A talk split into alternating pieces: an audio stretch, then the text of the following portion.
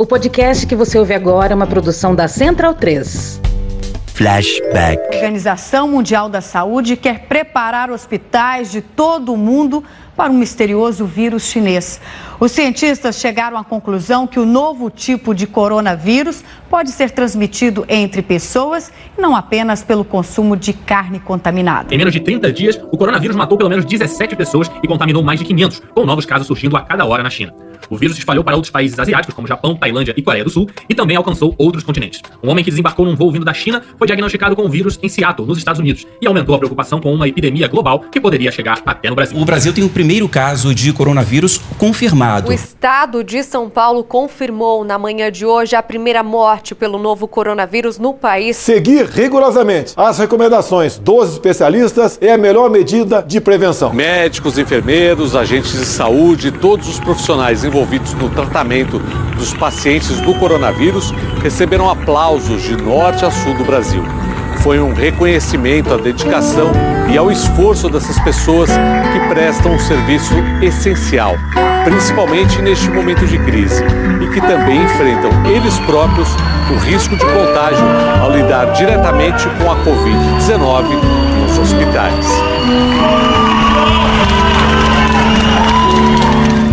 Que vontade de sair.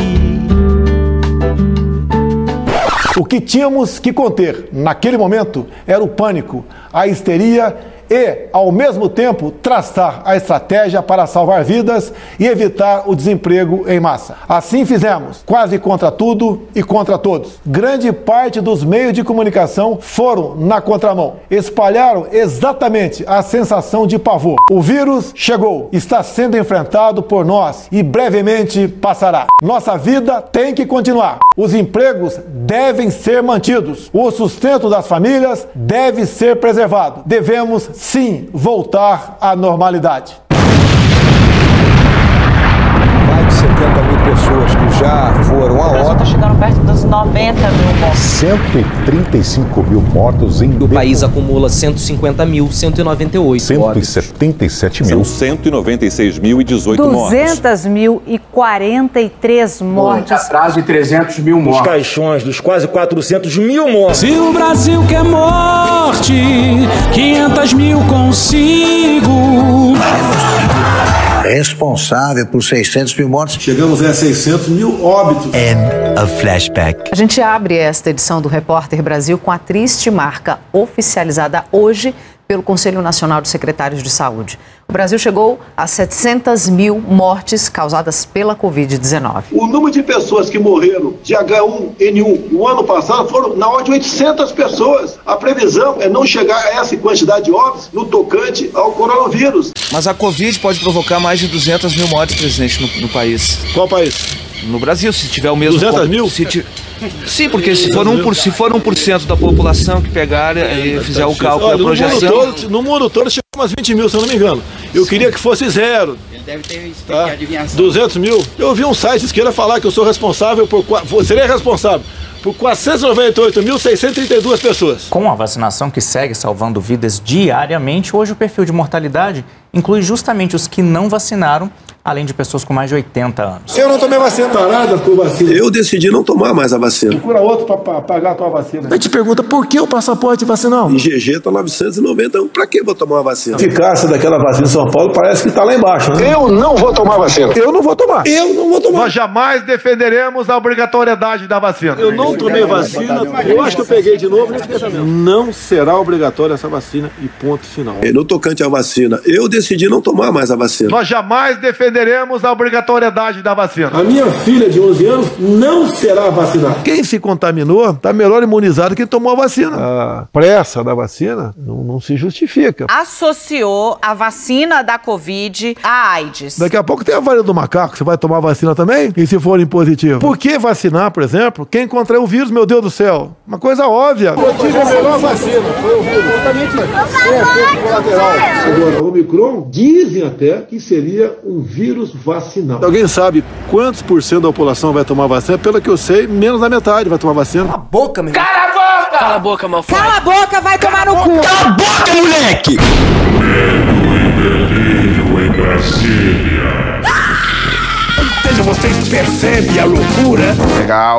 Olá, bem-vindos ao Medo e Delírio em Brasília com as últimas notícias do que restou do Brasil. Bom dia, boa tarde, boa noite.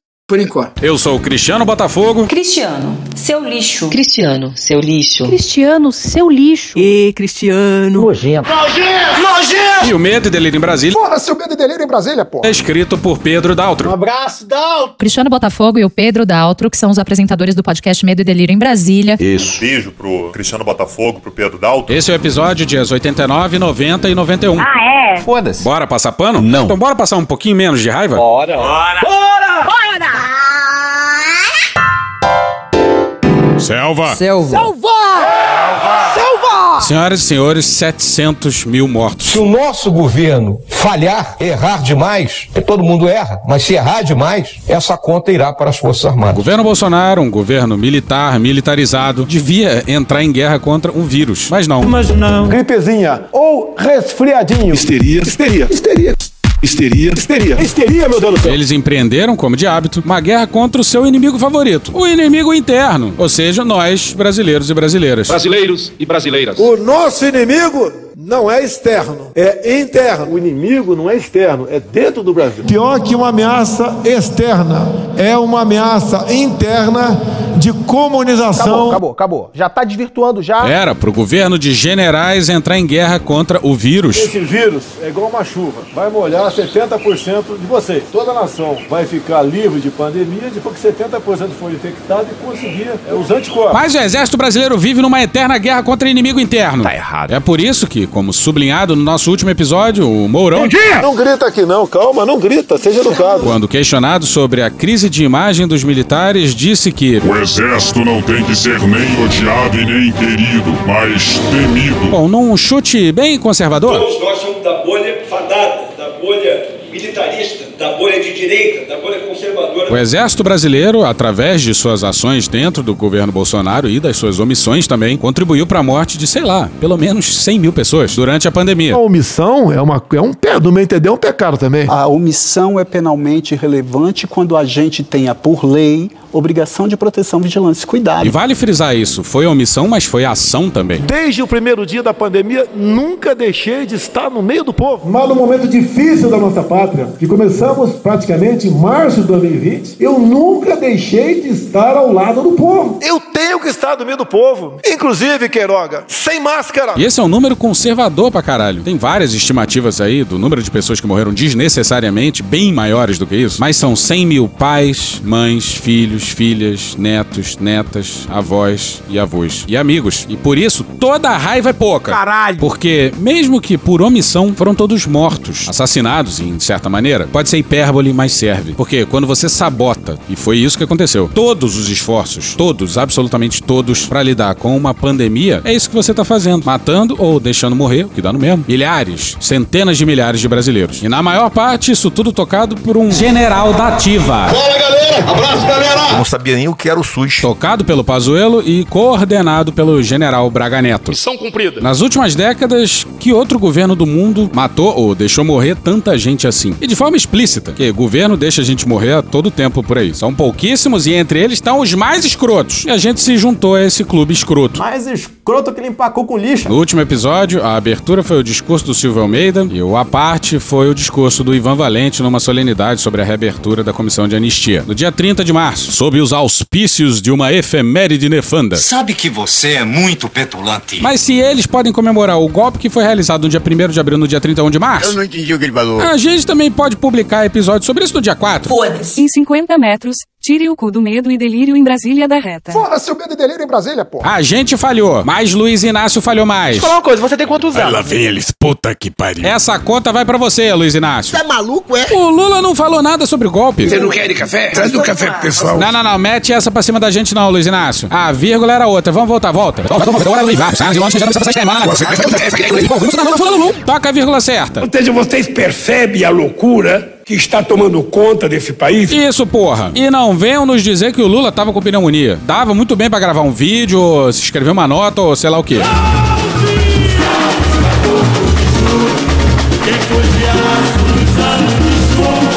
Tá tudo incrivelmente errado. Brasil é bagunça. Brasil é bagunça. Foi isso que eu disse. E aqui fica a nossa hipótese terrível. Será que o nome disso é.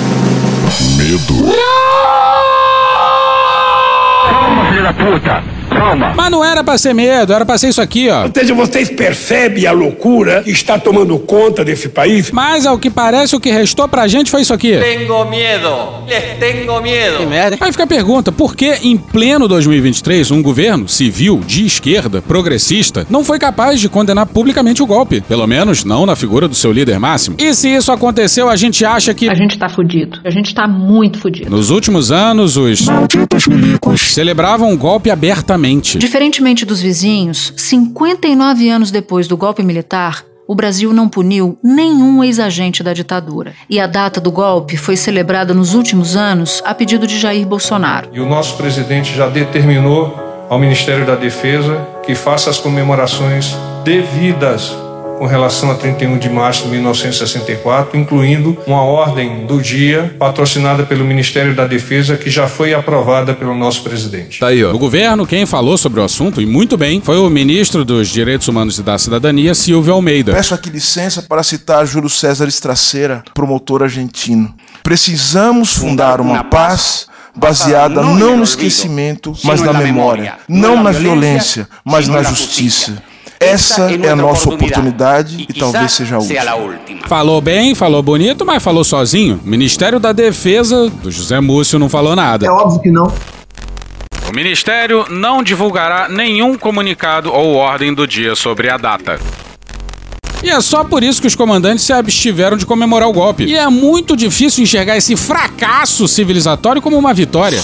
É preciso algum brilho e alguma autoestima, porra.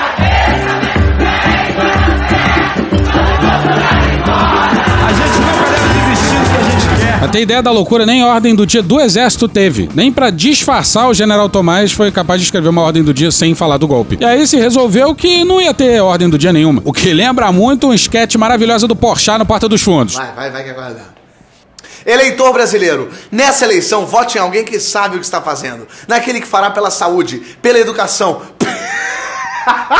pelos idosos. Não, esse texto é maravilhoso. Quem foi que escreveu?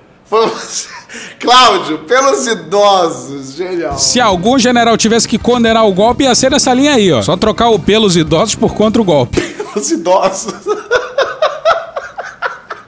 pelos idosos é muito bom.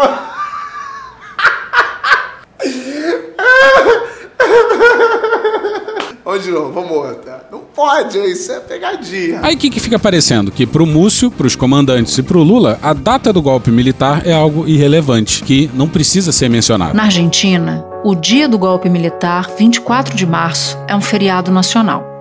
É o Dia Nacional da Memória pela Verdade e pela Justiça.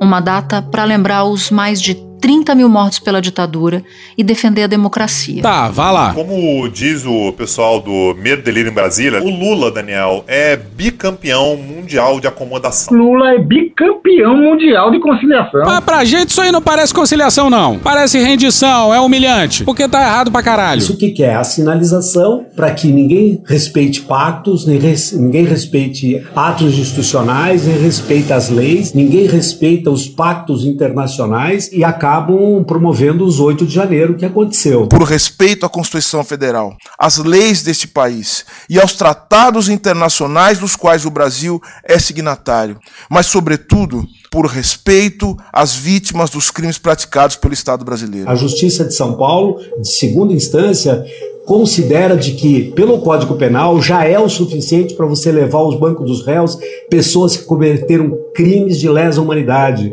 E mais do que isso, ela dá, dá conta de dizer de que a lei de anistia não pode ser usada para inocentar essas pessoas. Os atos golpistas de 8 de janeiro contra os poderes constituídos foram mais uma prova cabal de que o esquecimento e o silenciamento cobram um preço altíssimo. E para tudo ficar ainda mais constrangedor e embaraçoso, o governo se cala dias depois da maravilhosa desembargadora Simone Schreiber decidir que estupro não está abarcado pela lei da anistia. Porra, óbvio. E que o estuprador da Inês Etienne tem que sim ser julgado pelos seus crimes, caralho. Puxa daí, Álvaro. Eles estão certos. Um manda e outro obedece. Só falta eles saberem de uma coisa: quem é que manda nesta merda? Quem manda aqui é a sociedade civil. E a sociedade civil precisa de fronteira bem cuidada, não tá tendo.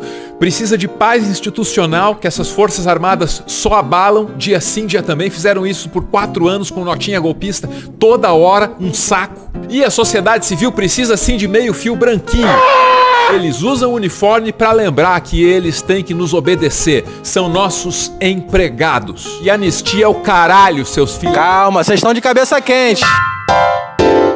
E olha lá só os cagueta caguetando. Traíra, X9, dedo duro, vira casaca. Pois é, o primeiro tópico. Deu uma pesada no, no clima do programa. Mas a culpa não é nossa. Tire o cu do medo e delírio. Tá censurado. Mas agora vamos falar dos X9s que fazem a nossa alegria. Fogo no X9 da cabeça ao pé. Violento. E começaremos com ele. Está passando na sua rua o carro do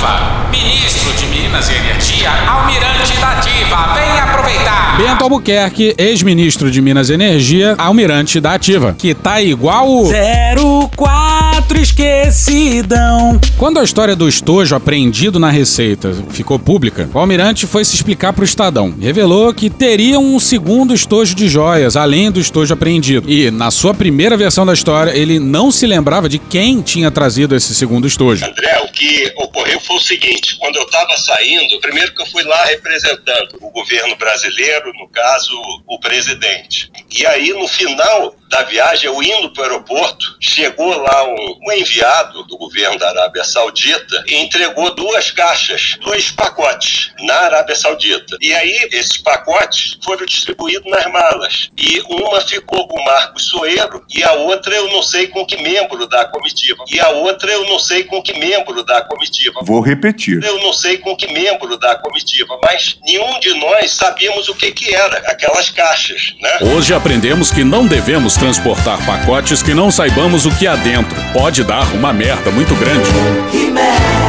Ah, esse áudio aí tá na matéria da Adriana Fernandes e do André Borges no Estadão no dia 3 de março. Mas, pois é, o almirante não lembrava. Diz aí 04.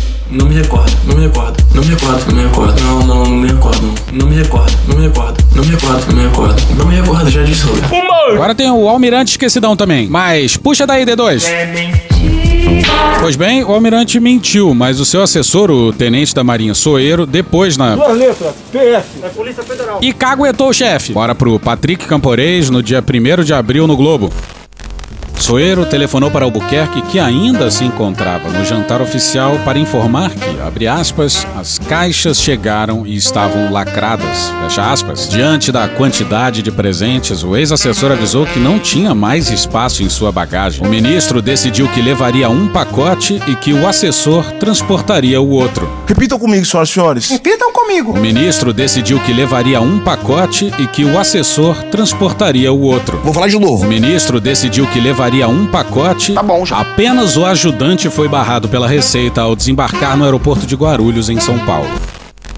Pois é, o militar assessor do almirante caguetou o almirante. Que delícia! E se eram presentes de um estado para outro estado, por que caralhos o almirante mente tanto, hein? Afinal, não tem problema nenhum, uma coisa normal. Presidente da República, desonesto, tinha que tomar uma prisão perpétua. E se você não acredita no tenente assessor do almirante, que tal o depoimento do próprio almirante esquecidão? A Marinha Brasileira tá brilhando! Dimitrios Dantas no dia 2 no Globo. O ex-ministro de Minas e Energia, Bento Albuquerque, admitiu em depoimento à Polícia Federal que não informou aos fiscais da Receita Federal do aeroporto de Guarulhos, em São Paulo, que portavam um estojo de joias dado por autoridades da Arábia Saudita ao Estado brasileiro. Devo admitir que sou. Pois é, tá lá no depoimento da PF. O almirante, abre aspas, não chegou a comentar que teria outra caixa na sua bagagem. Mas eu não roubo! O almirante teve a cara de pau de ir até a Receita para tentar liberar um estojo de joias que não tinha sido declarado, não falando que ele mesmo carregava um estojo que não tinha sido declarado. Vivemos a hipocrisia! E tava na própria mala dele. Mas ele, na primeira versão que ele deu sobre o escândalo, disse que não sabia em qual mala tava o segundo estojo. Ele afirma que só abriu a caixa no dia seguinte no ministério, onde os itens ficariam guardados por aproximadamente um ano, em vez de terem sido entregues imediatamente ao acervo do Palácio do Planalto. Guilty as hell. Bom, vai ver, ele não informou porque não abriu o estojo, né? Mas ele abriu o estojo no dia seguinte no ministério. Ele mesmo que falou isso. E ficou um ano a porra lá no ministério. Por que será? Essa história é muito esquisita. Me chama de corrupto, porra. E o almirante não cansa de mentir. A PF, Bento Albuquerque afirmou que não avisou Bolsonaro sobre os presentes. Fode, porra. Logo depois da apreensão, o palácio se mexeu para recuperar as joias, porra. Tá na cara. Por que caralhos uma comitiva não fez o que exatamente todas as outras comitivas deviam fazer? Normalmente, presentes entre governos são despachados como bagagem diplomática sobre a cobrança, já que se trata de um bem do governo brasileiro. Tá aí, ó. Aí, ó. E esse pessoal da Marinha trouxe tudo nas malas pessoais. Achou que era legal. Não é de ponta. Mentir pra Receita Federal fingindo que não estavam trazendo nada. E olha o que, que o assessor do almirante falou no seu depoimento. O militar disse ao regressar ao Brasil que o seu carrinho de bagagens tinha, abre aspas, tantas malas e caixas que ficava acima da sua cabeça, o que nunca tinha acontecido, fecha aspas. Por que será? É muita coincidência pra dar conta. Terrível festival de coincidências! Bora pro Paulo Motorim no Brasil de Fato no dia 5. Um levantamento feito pelo Brasil de Fato, com base em dados do Portal da Transparência nos últimos sete anos, aponta que o governo federal, durante o mandato de Jair Bolsonaro, do PL, bateu três vezes o recorde anual de viagens oficiais à Arábia Saudita. O único ano em que não superou a marca foi em 2021, quando a pandemia impôs duras restrições de circulação internacional.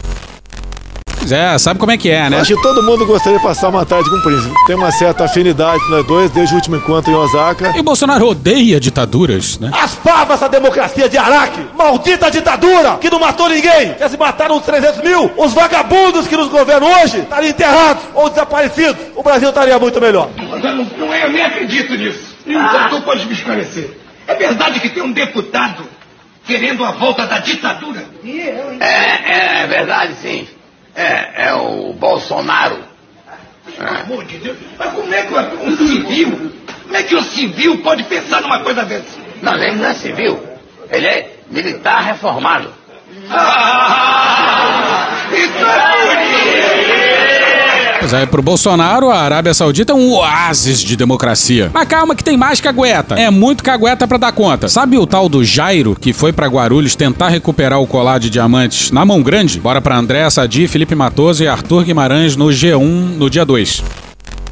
O sargento da Marinha Jairo Moreira da Silva afirmou em depoimento à Polícia Federal que foi ao aeroporto de Guarulhos, em São Paulo, em dezembro do ano passado, tentar retirar as joias sauditas doadas ao então presidente Jair Bolsonaro e que iriam para Michele Bolsonaro após ter recebido uma ordem do tenente Clayton Henrique Holzschuck, assessor do tenente coronel Mauro Cid.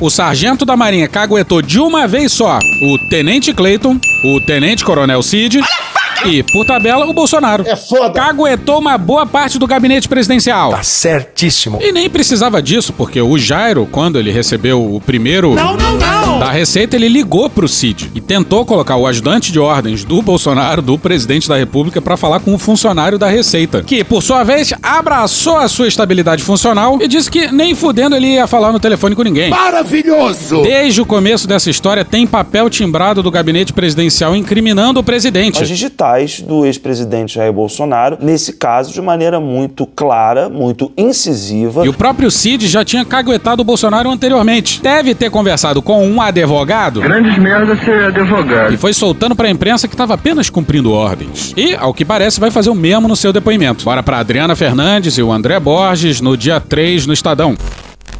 Em depoimento à Polícia Federal, o Tenente-Coronel Mauro Cid, ex-ajudante de ordens do ex-presidente Jair Bolsonaro, vai dizer às autoridades que foi Bolsonaro quem ordenou, Cala a boca, não perguntei nada. Cala a boca. Cala a boca. na última semana do ano passado, que ele tomasse as medidas necessárias para reaver o conjunto de diamantes apreendidos pela Receita Federal em Guarulhos. O depoimento está marcado para o dia 5 de abril, quarta-feira, mesma data prevista para o depoimento de Bolsonaro. Vai dar merda. Vai dar merda. O Estadão apurou que Cid tem reafirmado esses fatos a interlocutores. Que o mesmo foi repassado ao advogado que o tenente-coronel contratou para defendê-lo do caso. A argumentação de Cid é que não haveria, inclusive, outra forma dessa determinação ter chegado a ele senão pelo próprio presidente. Puta que o pariu, cara, que delícia, cara.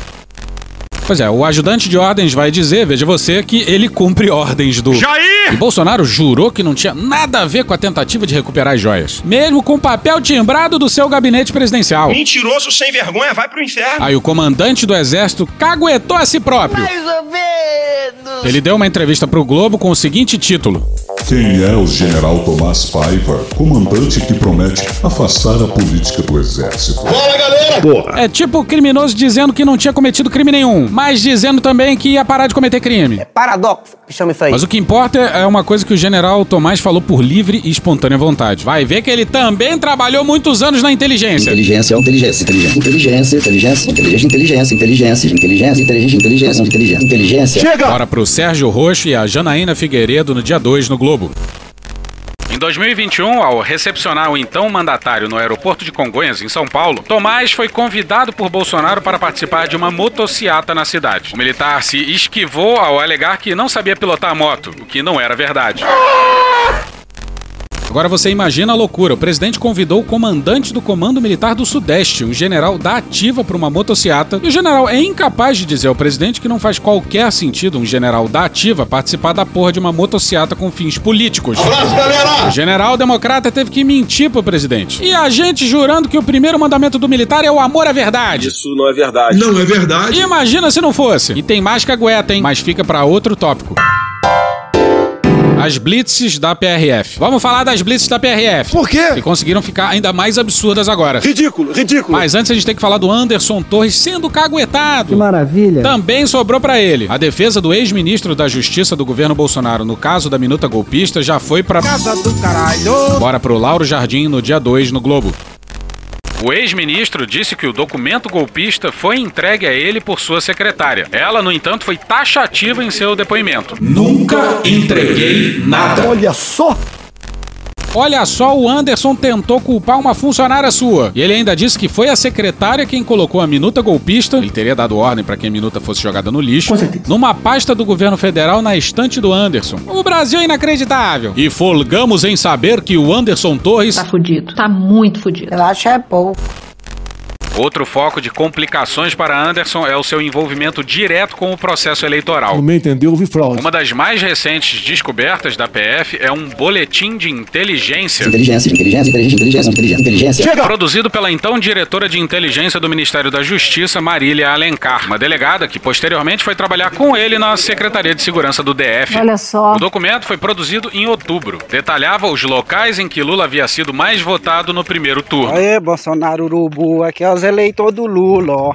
Andando a pé, 25 quilômetros pra ir votar, que tu botou a, a, federal aqui no povoado pra proibir o povo votar pro Lula, filha da puta.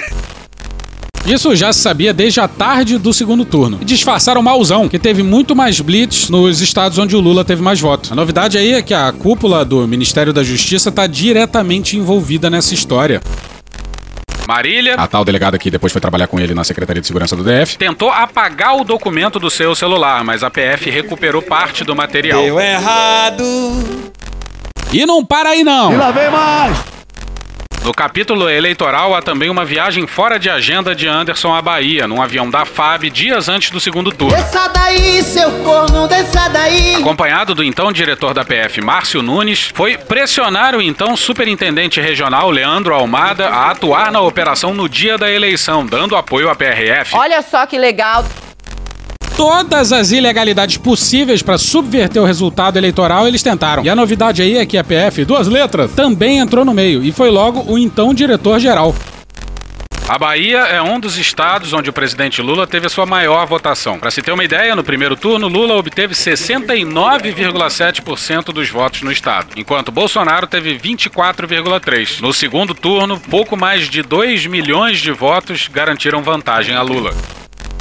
E é por isso que, apesar de tudo, a vitória do Lula foi enorme. Mesmo considerando que era contra o Bolsonaro e deveria ser de lavada. Foi uma vitória apertada, mas o Lula disputou contra a máquina governamental e a máquina governamental cometendo todo tipo de crime eleitoral possível. Uma máquina que a gente nunca viu antes. Por um décimo disso, prefeitos tiveram mandatos cassados, governadores tiveram mandatos cassados. Primeiro consignada, essa questão dos taxistas e caminhoneiros. Em qualquer outro momento, isso seria é, caracterizado pela justiça eleitoral como compra de voto. Bora pro Rafael Moraes Moura na coluna da Malu Gaspar no dia 3 no Globo. O argumento de Torres naquele momento foi de que havia informes de inteligência que sugeriam uma ação orquestrada de compra de votos no Nordeste. O objetivo era passar pessoalmente uma ordem que a Polícia Federal se engajasse com equipes e trabalho de inteligência na operação que o Ministério da Justiça planejara com a Polícia Rodoviária Federal nos ônibus e veículos que transportariam eleitores no domingo, com vistas a parar todos os que apresentassem qualquer tipo de irregularidade. Pois é, pneu careca? Porra, até pode. Ah, porra, não vai votar no Nine não, né? E olha só, o Brasil é o suprassumo do absurdo. Bora pra André Sadi e Marco Antônio Martins no dia 3 no G1. Segundo apurou o blog, Torres foi ao estado sem agenda prévia ou pauta marcada junto à superintendência da PF na Bahia. Quando chegou a Salvador, foi um dia após ter atuado em outro episódio polêmico, o caso de Roberto Jefferson, que recebeu a tiros agentes da PF que foram prendê-lo no interior do Rio. Chegou a Polícia Federal aqui para me prender agora. ó. Eu vou enfrentá-los. É luta, é luta. Eu não vou me entregar. Eu não vou me entregar. Eu não vou me entregar. Não vou me entregar e eu não vou me entregar. A few moments later. O ex-deputado Roberto Jefferson se entregou há poucos minutos à Polícia Federal. Naquele dia, 23 de outubro, Torres foi escalado por Bolsonaro para ir a Comendador Levi no estado do Rio de Janeiro, onde Jefferson estava, acompanhar o caso. Entretanto, como publicou o blog na ocasião, o ex-ministro recuou da decisão e não foi ao local, por receio de ser acusado de prevaricação por impedir ou atrasar o cumprimento do mandado de prisão de Jefferson. E ainda assim, o Ibanês achou uma boa ideia da Secretaria de Segurança Pública da capital federal pro Anderson Torres. Esse crime passou de hora de ter um fim no Brasil. Mas volta pro passeio na Bahia do Anderson e do então diretor-geral da PF. Depois do encontro, a equipe do ex-ministro encaminhou um documento com uma lista de cidades em que o efetivo policial deveria ser reforçado. Em cidades, por exemplo, em que Lula havia sido o candidato mais votado no primeiro turno. Deixaram provas do crime no local. Que coisa absurda. Isso aí que você disse é tudo burrice. Apesar da orientação, a superintendência da PF na Bahia simplesmente ignorou Torres e Márcio. Mais ou menos, mais ou menos. Pô.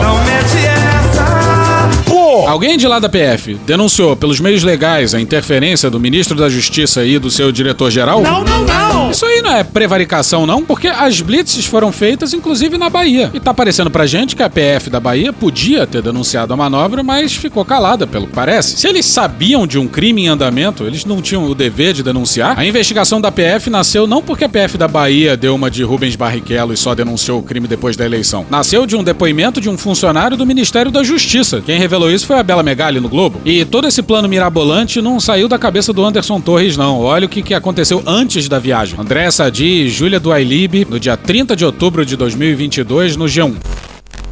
Torres passou a semana em contato com assessores do presidente e tem proximidade com Fábio Weingarten, coordenador da campanha de Bolsonaro, além de ter estado com Bolsonaro na quarta-feira, dia 26, no Palácio da Alvorada. Quem também tava lá foi o Braga Neto. Esse Braga Neto. Sabe como é que é? Era o vice da chapa. E folgamos em saber que o Torres tá muito fudido. Eles estão deixando a gente sonhar. Volta pro Rafael Moraes Moura no dia 3 na coluna da Malu Gaspar no Globo. Conforme informou a coluna, o desligamento do advogado que defendia Anderson Torres colocou em alerta aliados de Bolsonaro, preocupados com a possibilidade de ele fazer delação premiada ou algum gesto que prejudique o ex-presidente na justiça.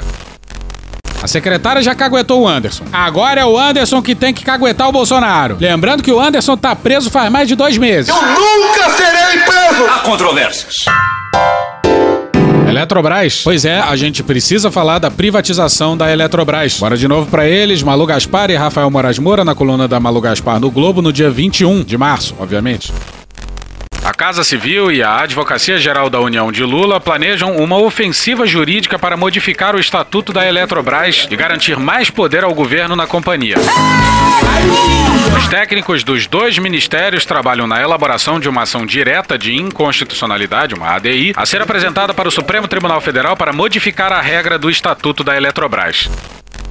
E olha só, a privatização da Eletrobras foi feita de forma que uma reversão da privatização seja impossível. Olha só esse absurdo! Que absurdo, cara! O objetivo da ação, encomenda do presidente Luiz Inácio Lula da Silva, é derrubar o dispositivo que estabelece que qualquer acionista tem no máximo 10% do poder de voto nas assembleias, mesmo que tenha participação maior na empresa. Isso inclui a União, que tem 42,6% das ações. Se você não entendeu, o Lula explica para você de novo. A Eletrobras, o governo tem 40% das ações. E o governo só pode participar na, na direção com, como se tivesse 10%. Na ação que avalia apresentar ao Supremo, o governo pretende argumentar que esse limite de 10% é inconstitucional. É isso que dá a deixar o Paulo Guedes privatizar a empresa. Sexo selvagem. Ele fez isso com a ajuda do Lira e do Pacheco, porque isso nunca teria passado no Congresso sem o aval dos dois. Mas o absurdo não para por aí não. Outra foi a inclusão no estatuto de uma proteção contra a reestatização via poison pill, a pílula de veneno no jargão do mercado. Por esse instrumento, caso queira reestatizar a empresa, o governo precisa pagar o triplo do valor das ações. Por quê? Por quê? Por quê? Por quê? Por quê? Por quê? Sabe por quê? As intenções são muito claras.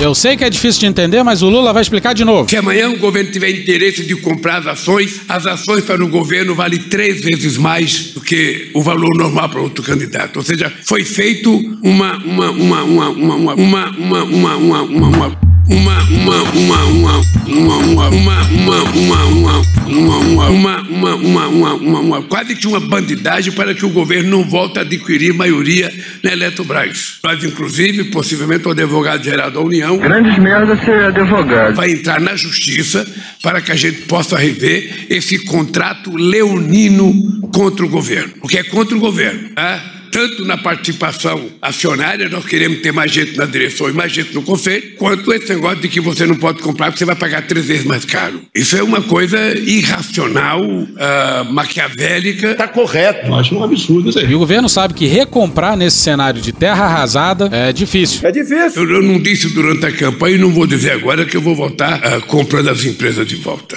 Até porque o pouco dinheiro que a gente tiver, nós vamos ter que cuidar dos benefícios que o povo está precisando que a gente faça. Então estão apostando em tornar inconstitucional a palhaçada que é o governo ter 42,6% das ações e na hora da votação ter só 10% do peso decisório. Não bastou tirar o controle do Estado, eles diminuíram o que puderam a influência do acionista que tem 42% das ações. Isso deve ser coisa do Partido Novo. Novo é diferente, é top, é moderno. E Isso foi definido pelo Congresso. Sendo assim, do Lírio e do Pacheco não dá pra esperar nada. Resta o STF. Essa eu quero ver. Não, não quero ver, não. A solução via STF, no entanto, deve esbarrar em alguns empecilhos. Um deles é o risco de o processo parar nas mãos do ministro Cássio Nunes Marques. Que já é relator de uma série de ações que contestam a venda da estatal após a aprovação da medida pelo Congresso e a sanção por Jair Bolsonaro. Olha a merda aí, ó. Se o STF decidir que todas as ações sobre o assunto vão para Nunes Marques por prevenção, o governo deve encontrar resistência. Eita porra do caralho, agora fodeu. Alô, STF, tem que atropelar o. Para complicar a vida do governo Lula, dois ministros vistos como mais alinhados à agenda esquerdista na economia, Rosa Weber e Ricardo Lewandowski, estão de fora das distribuições de processo desse tipo. Deu errado. Puxa daí, Cecília. A gente tá fudido. A gente tá muito fudido. E tá muito certo o Lula de tentar revogar essa porra. Assim como tá certo de questionar o novo ensino médio. Tamo devendo episódio sobre o tema. Calma, filho da puta. Calma. Mas pô, o Lula tem que falar grosso assim também com os militares. É uma verdade. Acabou o episódio. Puxa daí, Cunha do Bem. Show! Show! Show! Show! Show! Show! E hoje a gente fica por aqui. Esse episódio usou áudios de Cartoon Network, Bob Esponja, Record News, Jornal o Globo, TV Brasil Gov, Band Jornalismo, Pedro Miranda, Globo News, CNN Brasil, Jornal da Gazeta, AFP Português, Domingo Espetacular, TV Senado, Jovem Pan News, UOL, Poder 360, Flow, Jornalismo TV Cultura, Amada Foca, Pesadelo na Cozinha, Harry Potter, TV Fama, Choque de Cultura, Galãs Feios, Samia Bonfim, Maria Rita, Não Inviabilize, Rede Globo, Trapalhões, Porta dos Fundos, Estúdio CBN, Petit Jornal, Professor Pasquale, Metrópolis, Antônio Zambuji, Planalto, Rádio Band News FM, Terra Brasil, John Williams, Roteirices, Roda Viva, Casimiro, Vitor Camejo, Stallone Cobra, Pânico, Valentina Bandeira, Samira Close, Estação Primeira de Mangueira, Pica-Pau, Cecília Oliveira, Podcast O Assunto, Meteoro Brasil, Ministério dos Direitos Humanos e Cidadania, Samba que Elas Querem, Grupo Revelação, Franciel Cruz, A Praça é Nossa, Diogo Defante, Buenas Ideias, Xuxa, Cidinho e Doca, Marcelo Freixo, He-Man, Planet Ramp, Cuphead, Casa do Mickey, Cara Tapa, Tim Maia, Dom Juan Ferrugem, Alexandre Frota, Keila Melman, Cine Trash, George Michael, Com Que Moral, Escolhendo o Professor Raimundo, Zorra Total, Side Bamba, LMFAO, Jorge Benjora, Edilson Farias, Falha de Cobertura, Papo de Política, Samuel Mariano, Nenho, Portal Uai, Brasil Urgente, Orquestra Brasileira de Música Jamaicana, Gal Costa, Band Rio Grande do Sul, Michael Jackson, Roda Viva, Alisson Mascaro e The Office. Thank you! Se quiser e puder, pinga um lá pra gente no PicPay ou no apoia.se barra medo e delírio. Porra, doação ao caralho, porra. Não tem nem dinheiro pra me comprar um jogo de videogame, moro, cara? Assina o nosso feed no seu agregador de podcast favorito e dá uma olhada nas nossas redes sociais. E também no loja.medoedelirioembrasilha.com.br. Eu sou Cristiano Botafogo, o Medo e Delírio em Brasília é escrito por Pedro Daltro e um grande abraço. Bora passar pano? Não. Mas bora passar menos raiva? Bora.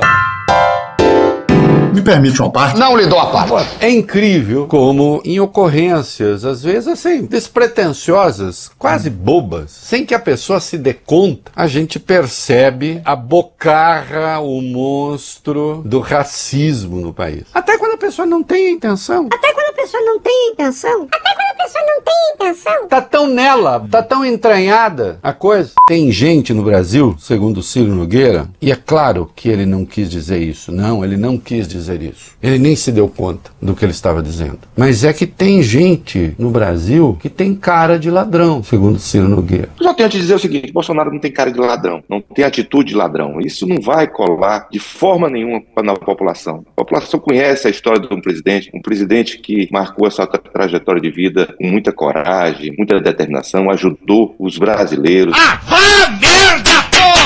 Agora tenho interrompido coisas assim que eu deixava passar com uma amiga dizer: Ah, Elisa que é. Pega aquela preta velha, Elisa que é minha, minha babá. Foi babá, a mãe dela foi babá da minha mãe, a avó dela foi babá da minha avó, e a filha dela trabalha na casa do meu filho. A filha da minha empregada é juíza. Lá em casa não tem esse negócio de continuar a obra da escravidão, não. Tem uma hora que essa corda bate na mão de cada um de nós. E é essa hora que eu acho que tem que saber de que lado você está. Se é um abolicionista moderno ou você é um escravagista se continua com a obra da escravidão ou você é antirracista. Angela Davis diz: não basta não ser racista, é preciso ser antirracista.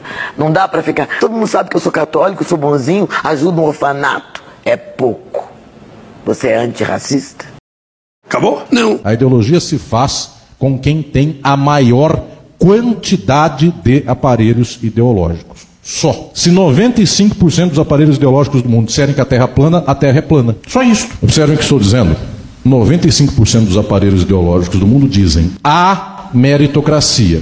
Uma coisa como essa contaminou a juventude do Brasil, que efetivamente odeia os direitos sociais porque a pessoa diz: isto é coisa de vagabundo. E quem fala isso é um menino que, coitadinho, está trabalhando com Uber. E não é objeto nem de algo peculiar porque exótico. A ideologia nos contamina de tal modo que nós queremos a exploração porque é o que organiza o nosso intelecto. Não há meritocracia. Onde há o capital, o capital passa de pai para filho. Isso chama direito de sucessão. Não tem nenhum mérito numa coisa como esta. Acabou? Acabou. Beijinho, sigamos com muito amor e poesia.